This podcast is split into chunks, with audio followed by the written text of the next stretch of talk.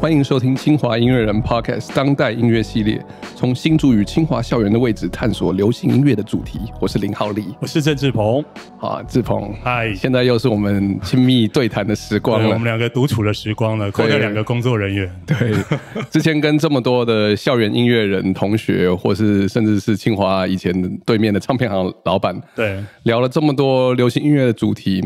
其实我觉得是时候，不如来谈谈我们自己的流行音乐的聆听的经验跟启蒙。是是是，对。那对于这个问题，如果有人问我说你你买的第一张专辑是什么？其实我可以给非常明确的答案，因为我永远记得，就是张雨生在一九八九年的《想念我》。OK，对，那是我应该是我小学二年级的事情。然后我记得听了第一，忘记是在。我还记得那个场景，那些如果你现在要我回想了，好像那时候就逛一间唱片行，走在台北，我是台中人嘛，我那时候那时候好像有机会去台北晃，然后在唱片行听到在放他的主打歌《想念我》，然后那个旋律，然后就我深深着迷，然后就跟我爸妈说，我一定要买这张专辑，然后回去就是疯狂反复的聆听，然后那张专辑其实收录非常多有名的歌曲，比如说呃。呃，王丹填词的呃，没有烟抽的日子，陶晶莹好像里面有呃合作一首，对我永远记得那个那个经验。陶晶莹应该是张雨生是同届的嘛，都是正大的，还是学妹都是正大，对对，都是正大的，对对对。所以，所以这我我你这样子一提起，我整个那时候的感觉，那种兴奋的感、喜悦，拥有拥有一张专辑的喜悦，通通都都回来了。对对啊，那时候的确还是卡带的年代了。对对，但是我接触张雨生可能比你更早一些，这就要铺路上 我们年龄上的差距了。师长几岁？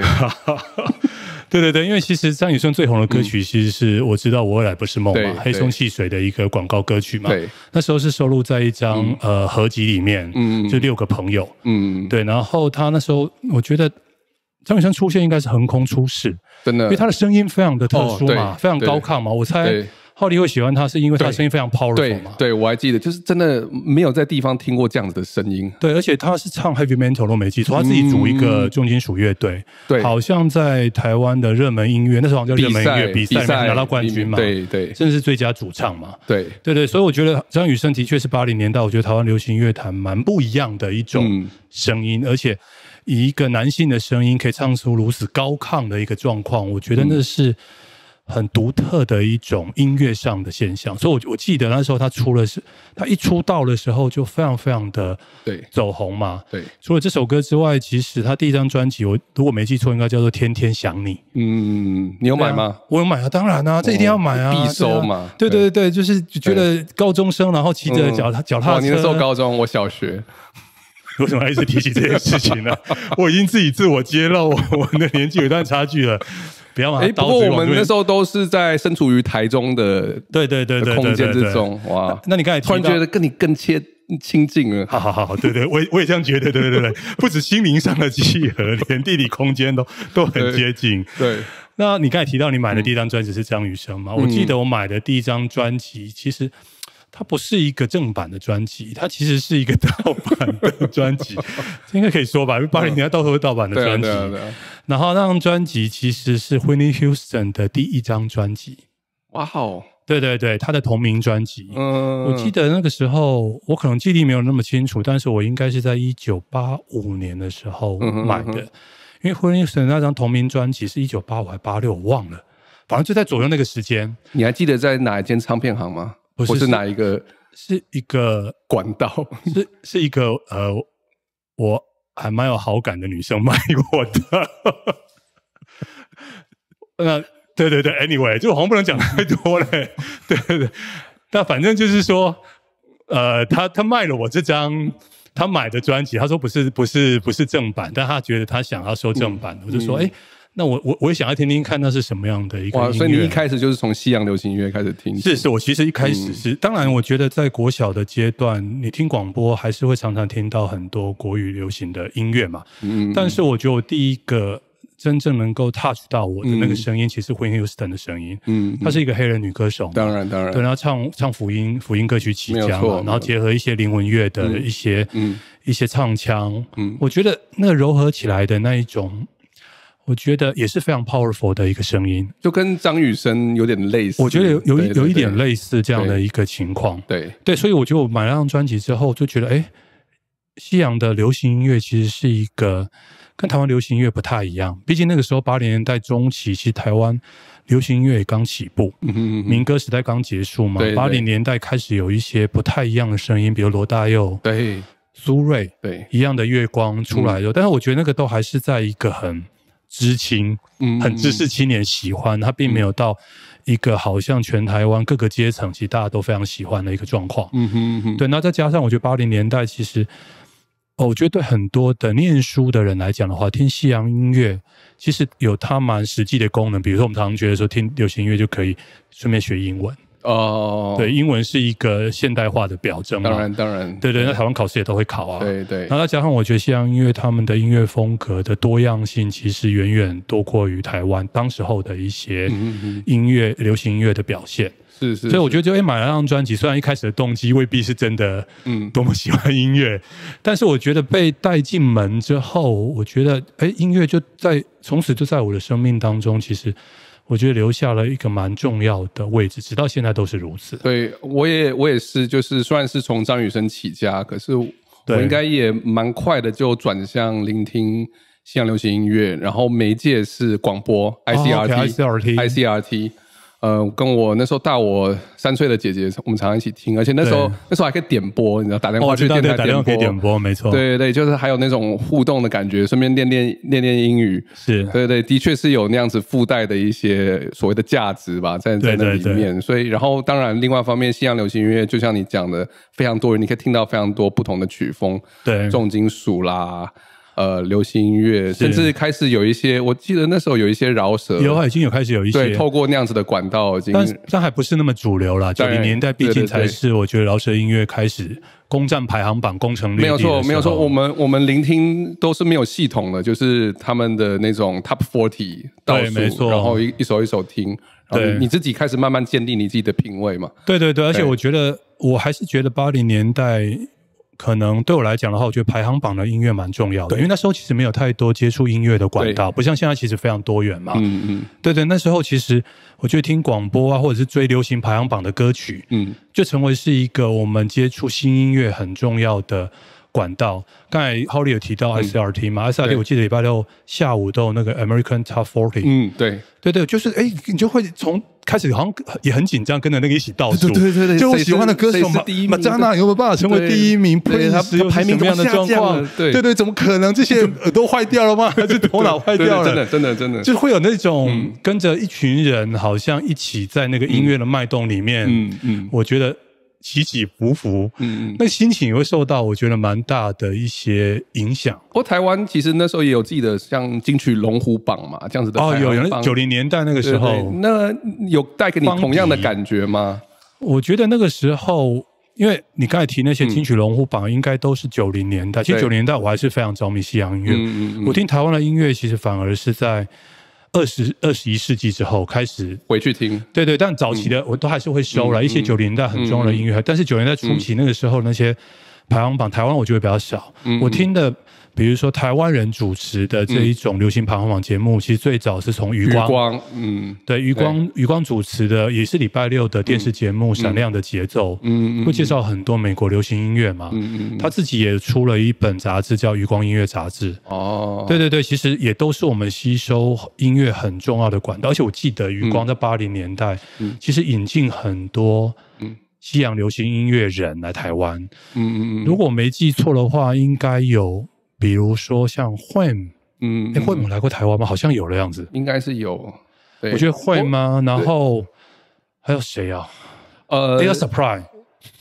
那个就是很常来台湾的空中补给合唱团，八零年吧，你你知道吗？我现在在做那时候的 Kiss 舞厅的研究嘛，是对，我们在翻他们的档案。其实我不知道余光这个其实可以值得挖，跟这些活动有什么样的关联？可是对他们确实邀了，那当时一九八七年 Kiss 成立。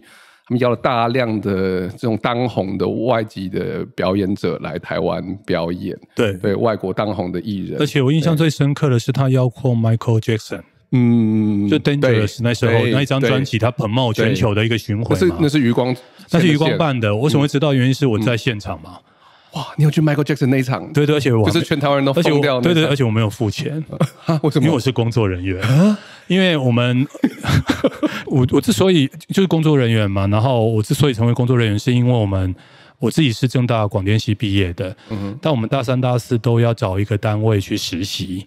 那我们班上有人申请去余光音乐杂志实习，那余光余光余光办这个活动嘛，对对，所以我们就他需要很大量的工作人员，因为其实。整个中山足球场是爆满，因为举办地点在那边嘛，对对，所以我们班上所有的人都成为那一场音乐会的工作人员，哇，真好。对对对，我们就是不知心，可是也值得。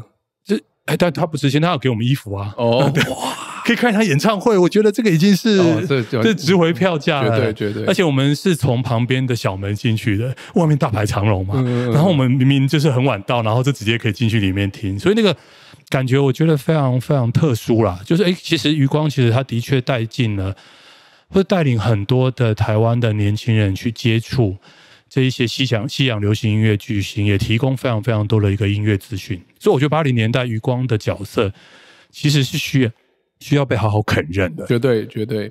嗯，不过说到这样流行音乐的引路人，我倒是想 shout 一下我爸妈。OK，当当然没有直接介绍，可是就是他们自己也有一些收藏啊，主要也是西洋流行音乐为主，然后。乐风也非常杂，对。然后我我我有个很深的记忆，就是小时候没事就会来翻他们，他们就买很多。他们买黑胶吗？CD CD，他们没有没有在买。叶倩华年纪和你爸爸妈年纪跟我差不多吗？没有吧，比较大吧。录音带也很多，录音带也很多，录音带也不少。对对对，那时候就是常常拿下来，像嗯，他们买些什么样的唱片？好，我我我记得有一张是呃，American Pie。哦，John McLean，John McLean 的 American Pie，然后呃，饶舌我之前有提过嘛，就是有一张叫 Hearts of Gold 的饶舌合集，九零年代的饶舌。所以你爸妈也听饶舌，好好好前卫哦！我也不知道他们为什么买那一张，就是很父无犬子啊！不要这样讲，对对对。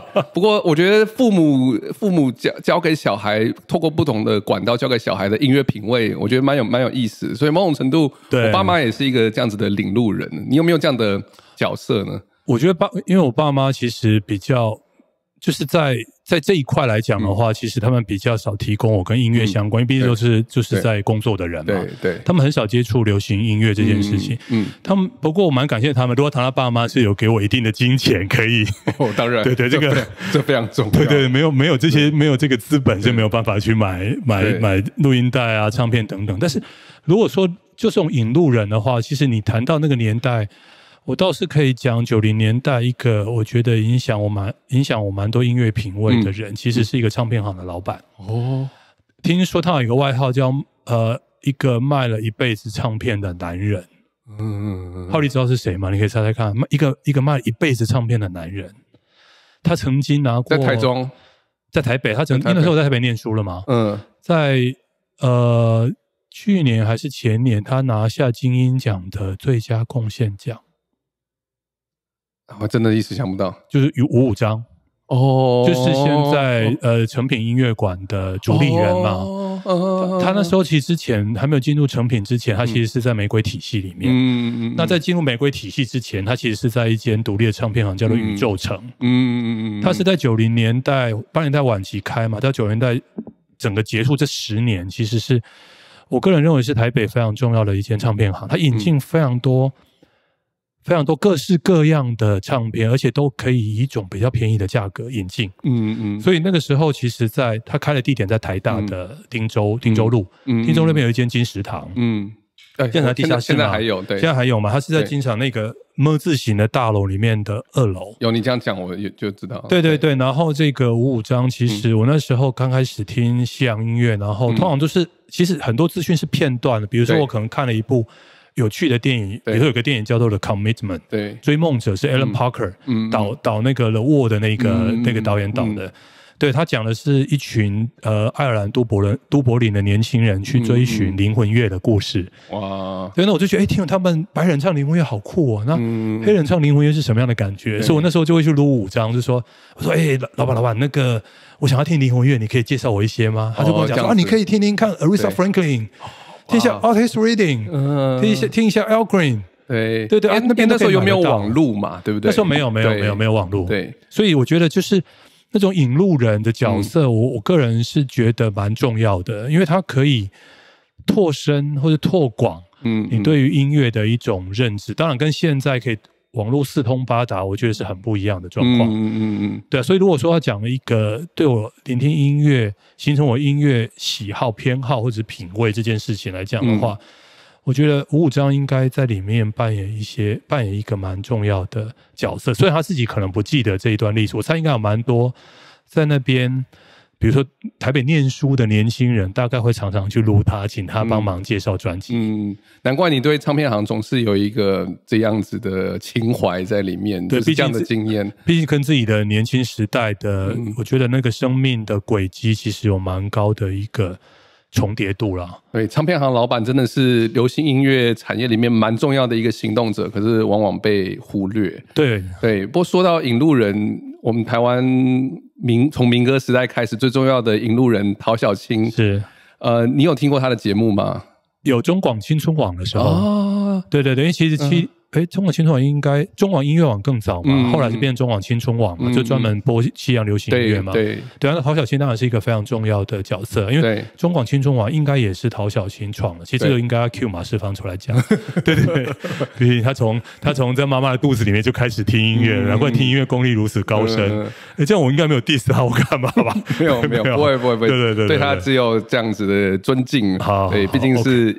领路音乐音乐传播的一个前辈啊，对对，所以陶小青当然我觉得一定是会听嘛，包括他现在就是陶小青的儿子马世芳，其实在整个我觉得记录或者是我觉得书写对地下乡愁，对对，或者是或者是介绍对介绍台湾，比如说他的音乐五四三，或者是耳朵借我这一系列的访问台湾独立乐队或者是音乐人的这些广播节目，嗯嗯，其实我觉得。是是是蛮重要的。虽然我们现在讲说，其实听音乐的管管道非常非常的多，但是怎么样有系统的听，嗯，怎么样听出门道，我我我还是觉得需要有一些引路人。当然，不一定不一定是要人啊。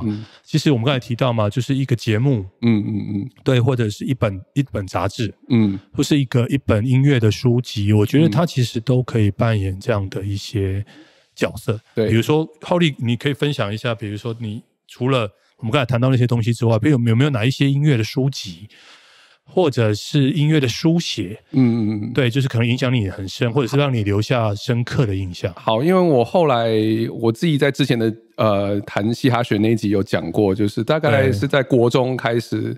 呃，爱上嘻哈，爱上饶舌，对，呃，那透过的管道其实就是格莱美的喝彩的合合集，然后我还记得，要不然就是呃，我们刚刚说的广播节目的呃 Top Forty 的倒数，然后你才可以片刻的听到一些饶舌的单曲，对对对。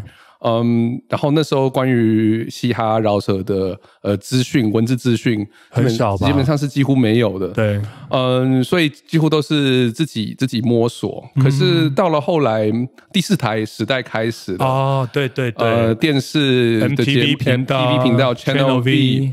呃，那然后影像也开始出来了，这些音乐录影带，然后饶舌的例子也越来越多。对，嗯，像我还记得 Channel V，我一定呃的 VJ 吴大维。哦，吴大维，还有 MTV 的张兆志，他当然就更有意的在引介饶舌跟所谓的对，就黑人流行音黑人音乐，所谓的黑乐。嗯嗯，所以我对饶舌的认识，其实那时候是透过这些，所以那个时候应该是九零年代，已经。到了，当然已经到九零年代了。对，就是我高中的时候。对对，然后当然我们自己呃跟同学就决定自己当传播者，所以我们那时候就成立了台湾第一个介绍饶舌音乐的网站网站嘛，跟跟讨论区。这是一九九八，所以这真是真的很有趣的。像九零年代的时候，你说比如说影像这件事情嘛。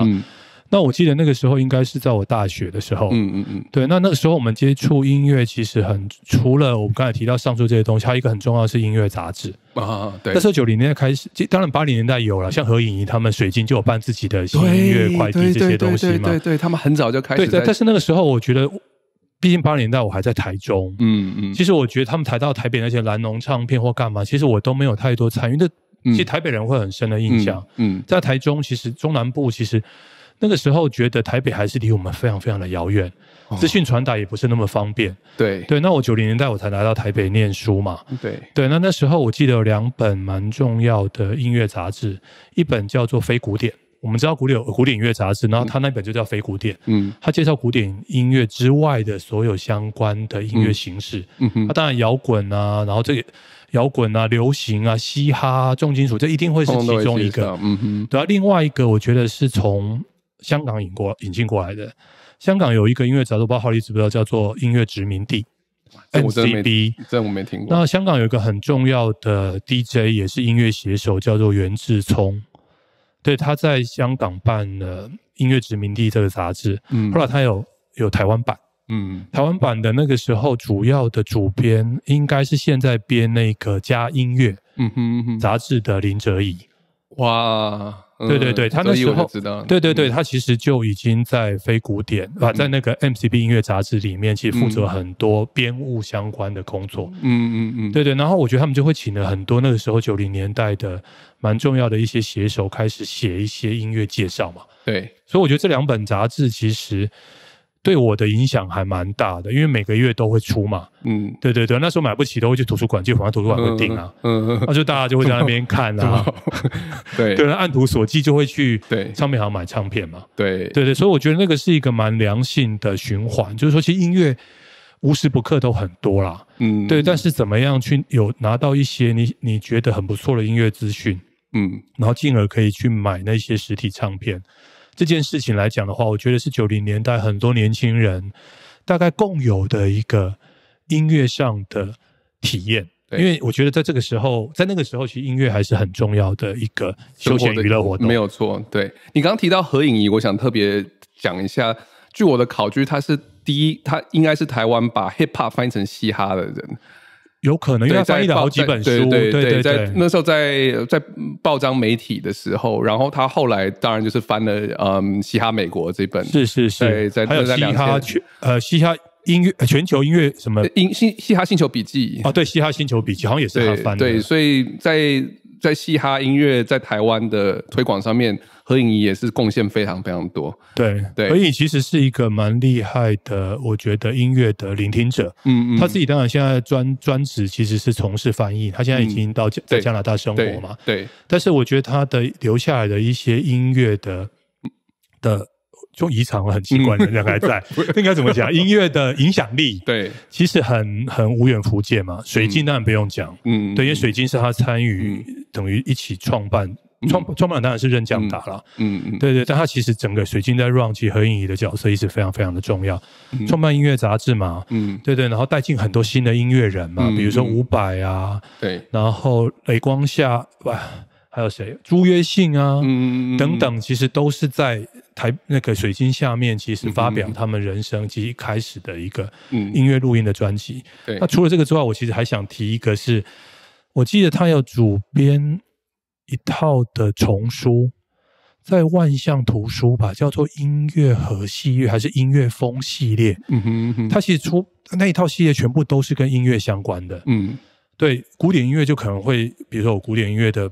各种不同的流派的介绍。哦，对，然后那时候找了，我记得他在那个音乐风系列的那那一系列音乐书籍里面，跟跟非古典相关的，比如说我记得很清楚的是，有一个我自己很喜欢的音乐写手，不知道你有没有听过，叫王曙芳，在九零年代的时候，他写过一本书，好像就叫做《音乐盒》。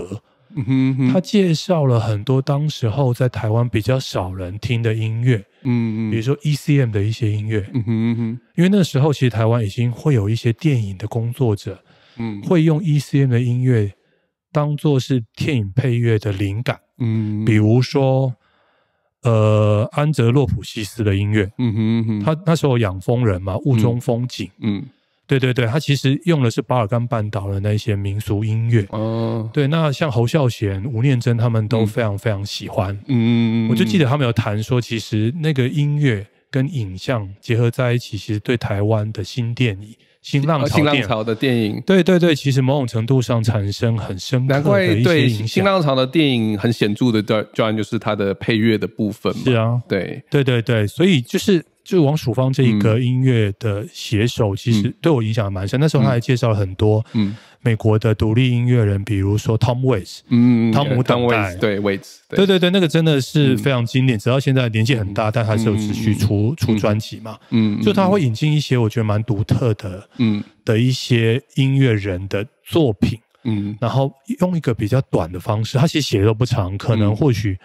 都四五百字而已，嗯，在杂志上面发表嘛，对对对，然后一开始这样，那后来就收集成书嘛，那书就叫音乐盒，嗯，对对，我记得还有另外一本蛮重要的，影响我蛮深，叫做《极境之外》，专门谈 ECM，就是谈欧洲的爵士乐这件事情，嗯嗯嗯，对对，我觉得那个都对我的音乐聆听的喜好，我觉得产生蛮重要的影响，这在九零年代的时候了。对我，我就是比较缺乏这一块，因为我很早就非常喜爱饶舌，可是。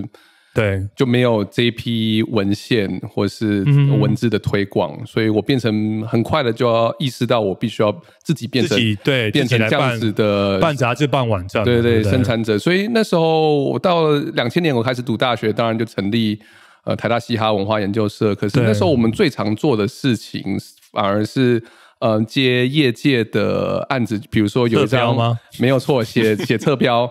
呃，一张他们进了一张饶舌的专辑，然后我们就来帮忙写侧标。我不知道现在还有没有写侧标这个行业？有，但是其实已经变得相对来讲少很多，因为在网络上发，现在都是电子化的。对对对对对，但以以往写侧标的确是一个，我觉得很很多人其实接触。音乐，或者是想要以音乐为生，其实写侧标都是一个没有错很重要的。我忘记那时候，其实说真的，也薪那个薪水也不高，可是呃，可是你就可以得到那张专辑了。对对对，你会直接听到吗？当然。可是我觉得有时候我我记得我也写过，但是他未必给你的是整张专，有时候是只是母片而已。真的吗？我们真的是拿整张耶。我记得我写过一个美国独立乐队叫 Whole Steady，嗯哼，对对，他就只有给一个，所以我就非常生气，为什么只有给我一个？嗯，就连封面什么都没有啊！哦，所以你也写过，你也干过对对对对对。然后那个 那个都还没有壳，就 CD 用一个那个什么那个什么那个什么纤维那什么袋子，然后就装着给你，这么小气？对对，我也这样觉得，这种这是什么时代？对对对，那时候哎，这些侧标你都有留下来吗？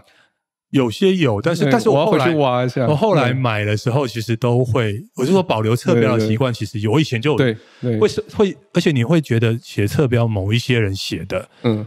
特别会让你写到你的心坎里面去，你会特别特别某种程度就是也是一种广告嘛，就吸引你来购买。但是他有有有时候他会写出是谁写的嘛，很多上很多侧标其实上面我要回去看一下有没有注明我的名字。像像比如说有几个人的侧标，我会特别注意。哦，真的。其中有一个叫做 Ricardo，不然我们就才部落格就认识嘛，然后也成为连友，直到现在。哇哇，他的中文的名字应该叫做胡子平，他其实也翻译非常多的音乐。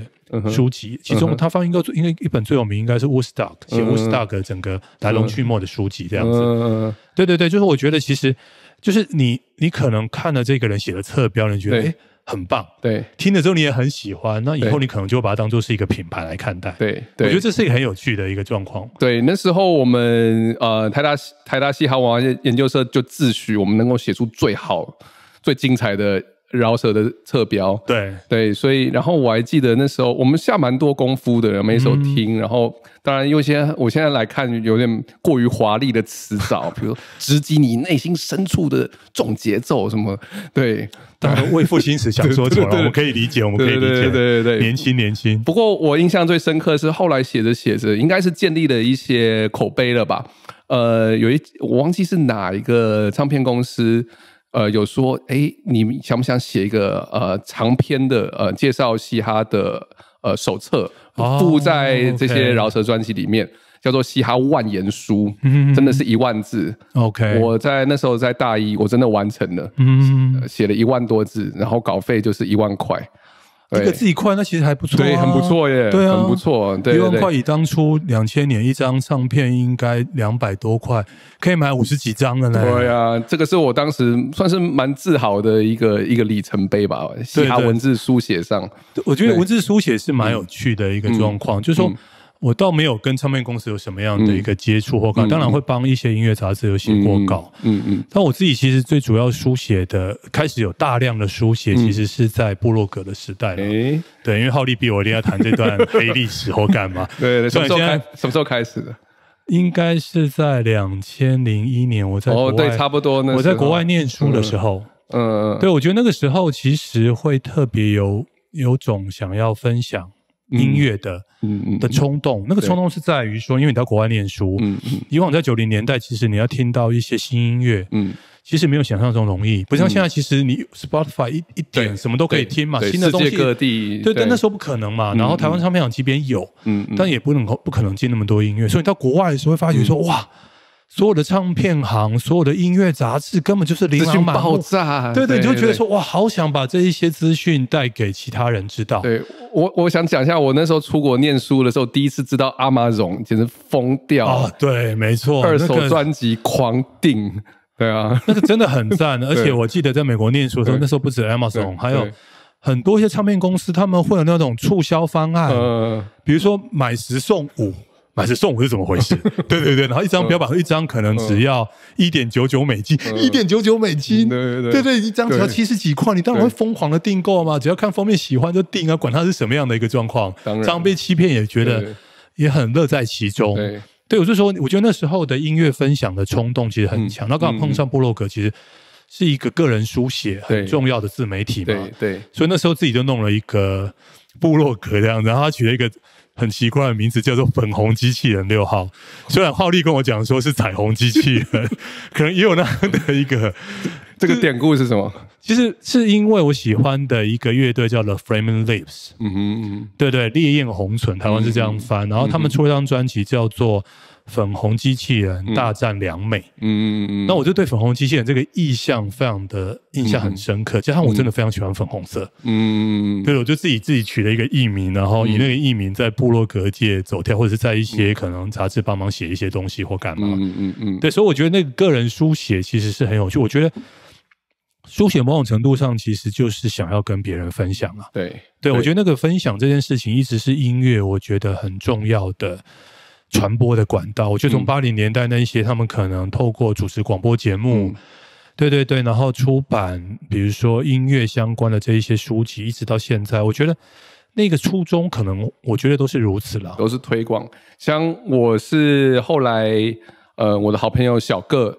就成立了唱片行，对，三 P 的小个成立了唱片行，大计划唱片行专门引入呃国外代理这些呃饶舌的专辑或黑胶，对，然后同时他我们也办刊物，所以我这边随手也拿来那时候的，就是小小的一个册子啦，对对，我们那时候取名叫做 Word，对，然后呃从二零零三开始，然后里面里面其实当然是有呃专辑评析、歌手介绍，对，还有歌词翻译。然后嘻嘻哈黑人文化相关的影评，OK，对歌，然后呃歌词深度评析，对深度这两个字还特别用力的，对，就是因为他会把那个歌词里面的言外之意、言外之意，或是要谈的讯息。给做一个更彻底的介绍，对解读跟介绍，或是一些特别主题的，比如说这一期有一个情色饶舌专题啊，这个我蛮有兴趣。对对对，就是杨杨刚人类学家很关心这件事情。对对对对，比如说这个情色饶舌面面观有什么？开黄腔恶趣味派、自甘堕落自卫派、艺术导向学术派。这名字谁取的？你取的吗？没有没有，这个是啊，这个。哦，这个这个写手有意思了。这个写手现在是鼎鼎大名颜色的迪拉胖哦。OK，哇，他那时候的文字就非常的精彩。对，所以那时候聚集了一批这样子的嘻哈的写手。那现在当然都在其他的各个行业也也也占有一席之地。而且这个蛮重要，等于说，我觉得你们的这一些介绍，大概也奠定了台湾，我觉得嘻哈能够在。流行音乐占有一席之地，我觉得应该是功不可没。我自己的认知是这样的状况啊，因为嘻哈的资讯真的在台湾，在那个时间点上来讲的话是比较相对比较少一点，所以呃也有很多刊物，我这些都是历史文物。如果以后我们有博物馆的话，对，可以看像比如《野狗报》，这个也是迪拉胖办的，他当时他在淡江的魔音社。摩登音乐社，对，还有 Get Down News，这个是呃西门町的 Dubis 服饰公司。哦，他们我记得你上有提到这个服饰公司，他们他们他们推广嘻哈文化也不遗余力，然后也有办刊物，所以我不知道诶，呃，嘻哈那时候呃刊物，即使那时候网络或是一些网络社团已经开始出现了，对，我们我们还是蛮积极的办这些杂志刊物。对。对，所以对对浩利来讲的话，你觉得办这些刊物来，即便有这些外在的可能，比如说有一些网络的讯息已经出来，嗯，但是你们还是执着办刊物的原因是什么？我不知道诶，想要比较系统的去介绍嘻哈音乐吗？还是说你们其实有有怀有某种其他的，可能某种情怀吧？情怀对，就是就就觉得嘻哈就是街头嘛，街头就是这些物品物件，所以地下刊物很重要嘛。对对对，那这个当然在台湾的呃摇滚热门音乐，当然就已经奠定了九零年代就有非常多的这种地下音乐的同人志的出现。对对对，就是这样子的。对对对，我觉得这个是蛮有趣的，因为像这种地下音乐同人志，其实。是还是会有一些官方的东西啦。我说官方东西未必是政府，而是说，我不知道浩利还记不记得，其实台湾应该我们刚才提到说，八零年代我们会很迷那种排行榜嘛。对对对，我们通常会要按照榜单去按图索骥去找。嗯，那我记得那个时候八九零年代的时候，如果要听西洋音乐，会有很多的，比如说《滚石》杂志会讲说，我们票选八零年代什么一百大专辑。对对对。对，或者是 Q 杂志，然后票选过去二十五年最重要的专辑等等的。对，其实台湾也有曾经办过这样的活动，我不知道浩利有没有印象？没有。比如说，呃，就这个又可以回到马世芳。马世芳以前办过一个台大人文报，嗯哼，那人文报他们那个时候有有有票选的，他们找了很多的学者专家或者音乐工作者，嗯。有选呃，在有选的，从一九七零年代一直到一九九年代初期，比如台湾的百大专辑。嗯嗯。那后来其实之后在两千，应该二零一零年左右，忘记是什么时候，他们又加码办了从一九年代初期到两千年初期这十年的另外的百大专辑。嗯嗯。就是我觉得这个相对来讲就会比较像是跟浩利你们办的这一些地下刊物，我觉得是呈现很很不一样的不一样的一个状态跟谈法。对。嗯，像我另外一个就是，我记得以前呃，包括写侧标或是写刊物的专辑评析。当然都还是编辑会来看来做一些哦，对，当然当然也不会管很多了。我我我我至上论事或干嘛，对对。可是这些刊物就是我们自己的天地，我们就是恣意的挥洒，对情色嘻哈、情色嘻哈这样的主题的分享，是对对对。所以那时候真真的，我到现在回想我的嘻哈生涯，文字的书写其实一直都是我非常记忆人非常深刻的一个。这会不会其实最后也是我们？也成为某种的文字工作者嘛？因为我们都在学术工作。当然，当然，我一直自诩，那那时候就 自诩，对，那时候自诩一定要成为阳刚人类学家嘛，会自己换轮胎这样子，整个二头肌爆裂。我我一直自诩我在参加嘻从事嘻哈活动的时候，并不只是表演者，我们的在文字的推广也下了非常非常多的功夫。对，我猜这也是可能，比如说我在大学虽然。这不是我的学术专长，但还是会开像音乐的课程、通识课这样的状况，因为觉得有很多的东西想要跟大家一起分享，不一定是通过文字嘛，对对对对，透过我觉得说话这件事情也是啊，我们在录 podcast 的，就是这样子啊，对对对对，两个两个人类学家有没有同意我的话？完全同意。虽然虽然所以说这个虽然是我们这一系列的呃，我们这个当代音乐系列的最后一集，对，不过我们希望我们之后能够也带来新的系列。来回来跟这些呃听众朋友们重新见面。对，好，那我们今天就聊到这边喽。OK，好，谢谢大家，我们下次有机会再见。当然，拜拜。OK，拜拜。